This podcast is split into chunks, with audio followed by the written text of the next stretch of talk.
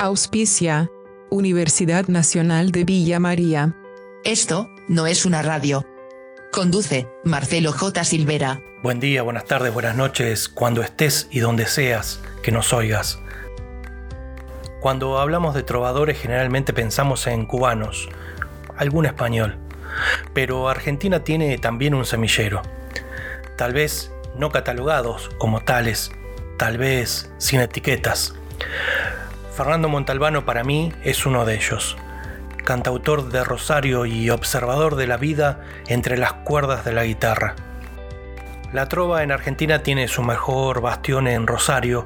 ¿Cómo ves el movimiento hoy? Fernando Montalbano. Bueno, Marcelo, eh, te agradezco mucho el elogio para un tipo de música que se hizo en, mi ciudad.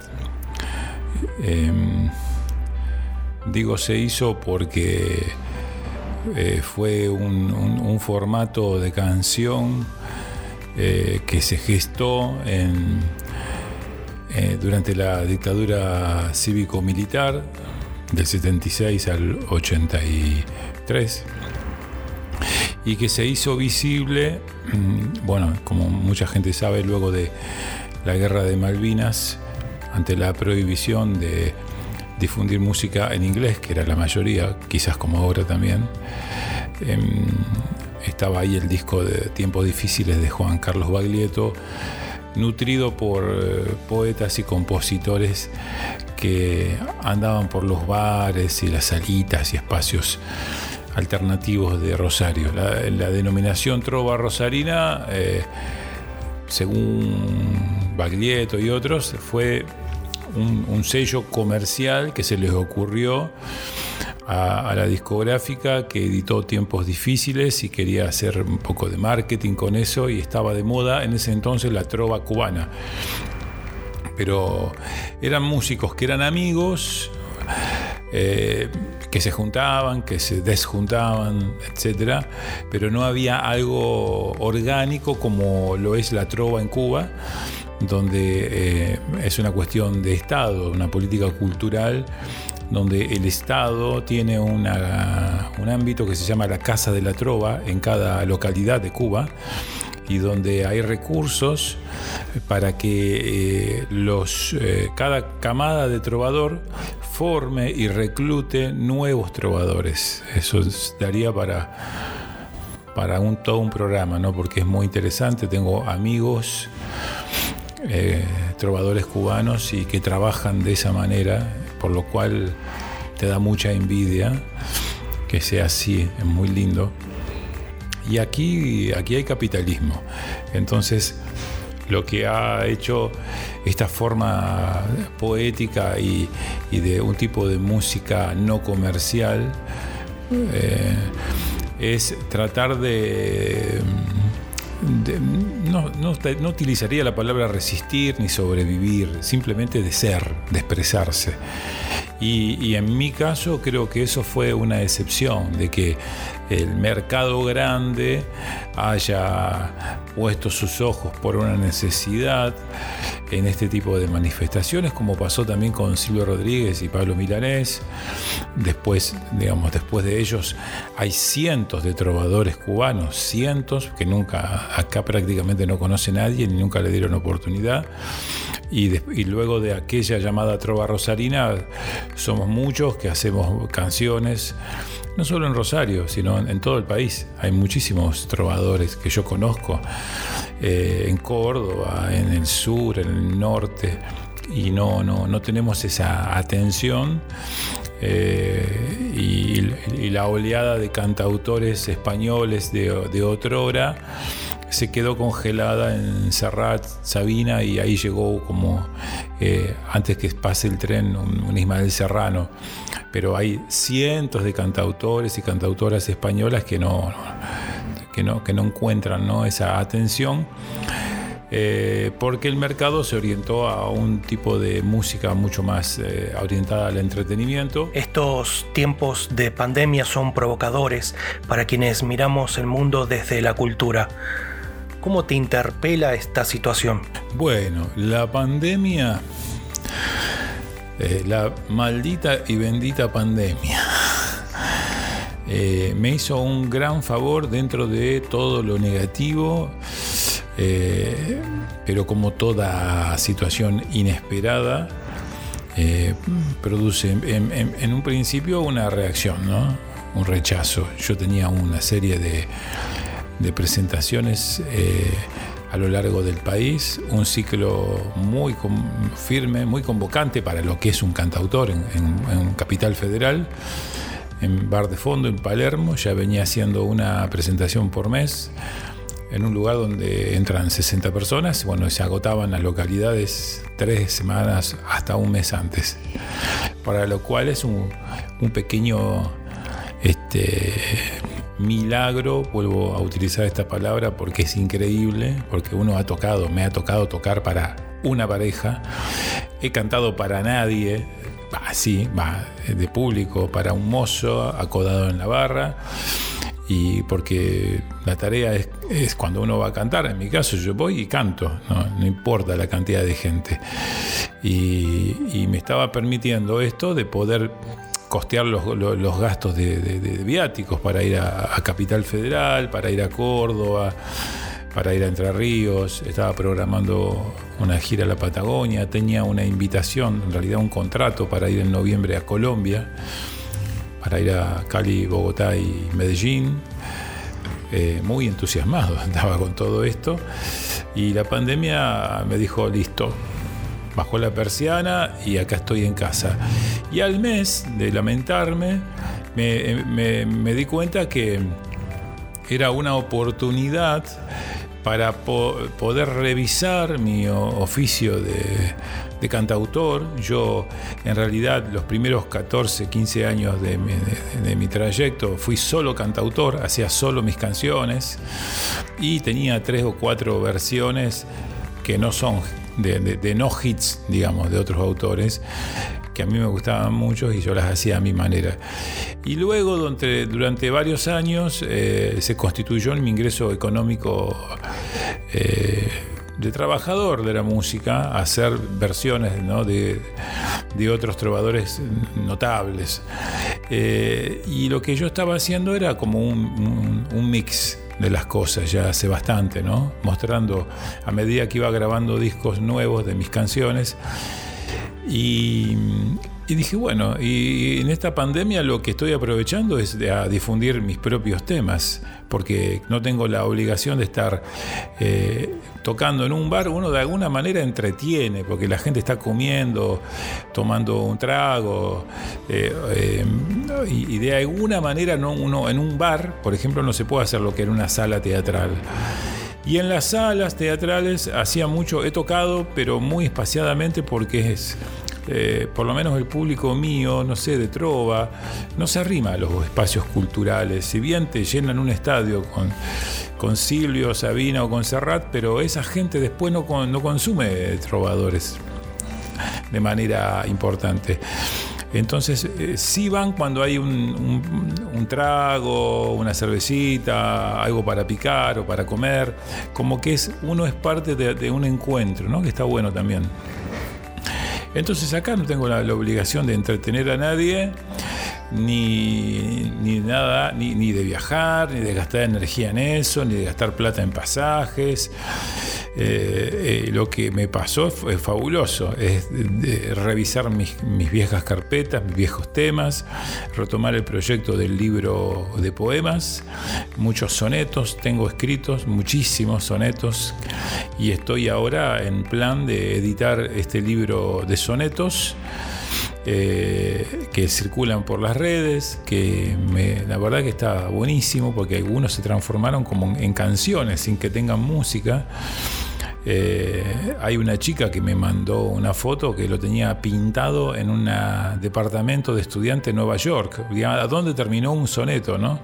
O lo he visto que, sin, mi firma, ¿no? utilizado por fragmentos algunos, eh, como también algunas letras de canciones. Y eso, eso realmente es maravilloso que se apropien de, lo que uno escribió en intimidad, de golpe pasa a ser un recurso social popular, si querés. Y, bueno, me empecé a, volver eh, a enamorar del hecho de, ser alguien que canta lo propio estoy difundiendo canciones mías, estoy preparando un nuevo disco, escribiendo mucho, muchísimo. Así que en ese sentido hacía muchos años que no disfrutaba de eso y respaldado en que tengo una situación, estoy casado con alguien que tiene un sueldo de relación de dependencia y que he cobrado alguna ayuda del, Instituto Nacional de la Música y he ganado una beca del Fondo Nacional de las Artes, que no es nada del otro mundo, pero es una ayuda para algunos meses y he hecho y hago conciertos, conciertos son online, muchos hice desde mi con mi propio celular que descubrí que tenía mucha calidad, yo no sabía eso. Se ve muy bien, se escucha bien.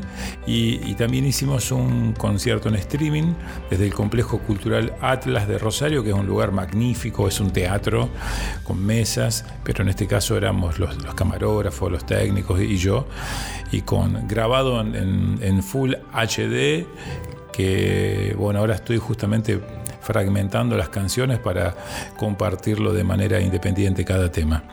¿Has cambiado tu forma de ver el mundo? En absoluto me cambió la manera de ver el mundo. o sea, la, esencia de mi mirada es la misma. Eh, me acuerdo de una frase de Jean-Paul Sartre, creo que es como todo soñador, confundí el desencanto con la verdad. Bueno, eh, no sé, por, por por mi trabajo de educador popular, yo durante muchos años trabajé en proyectos especiales para UNICEF, para muchas organizaciones, organismos, ahora lo hago de manera privada como como estoy en, mi estudio como profesor de canto, pero siempre el método desde lo pedagógico es la educación popular, donde eh, lo ideológico es muy importante. Entonces, eh, uno ya sabía que el mundo estaba, eh, que tenía un, componente muy alto de canallas, y cuando hablo de canallas no estoy hablando de los maravillosos hinchas de Rosario Central, sino de gente muy jodida. Eh, y bueno, qué sé yo, me gusta leer, me gusta sobre sociología, política, economía, filosofía, así que no, no, no es alguien que de golpe pensaba que el mundo tenía una posibilidad de solidaridad este, rotunda y bueno, lo que muchos observamos, que estas situaciones, como toda situación extrema, a los eh, solidarios los hace, los potencia, los hace más solidarios y a los canallas los hace mucho más jodidos. Em, no, eso es el único cambio que, que he visto. La virtualidad ocupa un lugar preponderante en esta posnormalidad. ¿Cómo te relacionas con estas formas de contactar con el público? Bueno, es una manera nueva, lo que llaman la virtualidad, digamos, tecnológica, porque la virtualidad es, tan vieja como el ser humano, cuando uno imagina, cuando uno sueña, cuando uno se enamora, el amor es algo virtual, no se puede tocar. Eh, y es lo que nos ha salvado, aquello invisible, esto invisible. Em, y creo que los artistas que tenemos la posibilidad de, de, enfocarnos más en lo subjetivo que en lo objetivo, que es inevitable, que uno desde, chico ya era un colgado, como nos decían, porque estábamos enfocados en lo, subjetivo. Eh, tenemos una oportunidad y una ventaja de, creer en que en, formas diferentes de, conectarse. Em, yo soy muy amigo de las tecnologías, o sea, a pesar de, tener 59 años y, que en seis meses cumplo 60, eh, en mi generación hay gente que no sabe manejar una computadora. Y bueno, yo no, yo, yo manejo las compus desde hace muchísimos años. Me acuerdo que pagaba un montón de internet cuando apareció internet porque me parecía algo maravilloso. Eh, estoy muy, muy enchufado con todo. Tengo muchos hijos, pero tengo uno de 5 y uno de 6, que son los más pequeños, así que este, estoy muy, muy, muy empapado, más allá de los alumnos, que tengo gente joven, además de gente más grande. Y, me gusta mucho esto, estas nuevas opciones. Por supuesto que está bueno encontrarse, mirarse a los ojos, sin intermediarios. Está muy bueno ¿no? Eh, el vibrar. Somos, desde el punto de vista holístico, hay vibraciones que, y acá uno está viendo un pedacito de vidrio. Bueno, pero la posibilidad y la riqueza imaginativa del ser humano es ilimitada. Así que a los a medida que fueron pensando estas, formas online de, cantar, eh, yo me fui sintiendo cómodo, porque me siento como, como estar en la cocina de mi casa eh, cantando para alguien imaginario, que siempre uno tiene alguien imaginario. Eh, así que yo, yo estoy muy cómodo y de hecho me ahorro el, trajín de viajar, de gastar plata, de volver tarde a mi casa. La verdad que está muy bueno y con muy poco, porque con un simple celular dentro de los celulares nuevos y con una conexión más o menos mediana se pueden hacer cosas. Lo que no he podido realizar son las clases porque puede haber transferencia de conceptos en las clases, pero cuando se trata de, la forma, en este caso el sonido, eh, yo doy clases de canto, entonces es, eh, es, muy fluctuante la calidad del sonido, entonces no se puede apreciar. Entonces en este momento no estoy dando clases presenciales por protocolo aquí en Santa Fe, en Rosario, y, y sí algunos alumnos, de hecho tengo un alumno en, la Facultad de Música de Villa María, que yo fagonía mucho para que vaya a, estudiar eh, la licenciatura en música popular de Villa María, Ezequiel Diamante, eh, ojalá que esté escuchando, le mando un beso gigante. Yo le hago un cierta este, soporte técnico, porque él, es cantante, está estudiando música y, nos manejamos, pero no, no, en, no en directo, simplemente él me va haciendo grabaciones y yo creo que en las facultades, en, todos lados están haciendo lo mismo a nivel canto. Eh, no, no, no un streaming en real porque el, sonido es muy es muy fluctuante. Entonces se hacen grabaciones que van y que vienen con las devoluciones correspondientes. Pero eh, me parece maravilloso todo esto, el hecho de grabar videos. Yo vengo de una generación que todo era el audio, hacer el disco. Y ahora eh, tenemos un producto que es hacer videos. Y me gustan todas las variantes, desde te levantaste inspirado o a la tardecita con unos mates y pones el celo y te grabás. O, o de golpe tenés un poquito más de tiempo y ganas y saco una cámara que tengo de video HD, la ubico, busco la luz, ¿no? Eh, y de eso lo, produzco, edito el sonido, lo mejoro, no le pone efectos, mejora el, el, video, ¿no? las características de, colores, de, brillo, etc. Y está buenísimo, digamos, son nuevas herramientas. Para mí siempre es lo mismo.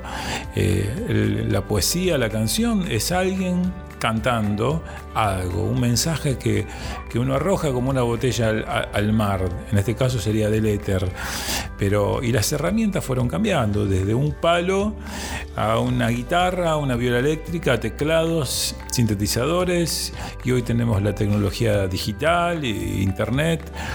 Son herramientas para poder expresar eh, el amor, para expresar la pérdida, la esperanza, para dar una visión del mundo, y yo creo que la mejor manera que uno puede dar una visión del mundo es desde lo emocional. Para lo, racional están los sociólogos, los filósofos, etcétera, etcétera. Así que me siento muy bien, de hecho en este momento estoy conectándome gracias a vos, Marcelo, que sos un interlocutor realmente este, eh, en este caso ideal, porque te interesa la música y la cultura, eh, para que mucha gente que no me conoce y que yo no conozco, estemos conectados, aunque sea por, por un instante, ¿no? Y, y, a veces suceden cosas importantes en la vida de uno a partir de un simple reportaje. Te agradezco mucho y para toda la audiencia les mando un gran abrazo cantado desde Rosario. Nietzsche sostiene que el arte tiene más valor que la verdad por ser afirmador de la vida del ser humano. La verdad cantada entonces nos afirma la vida.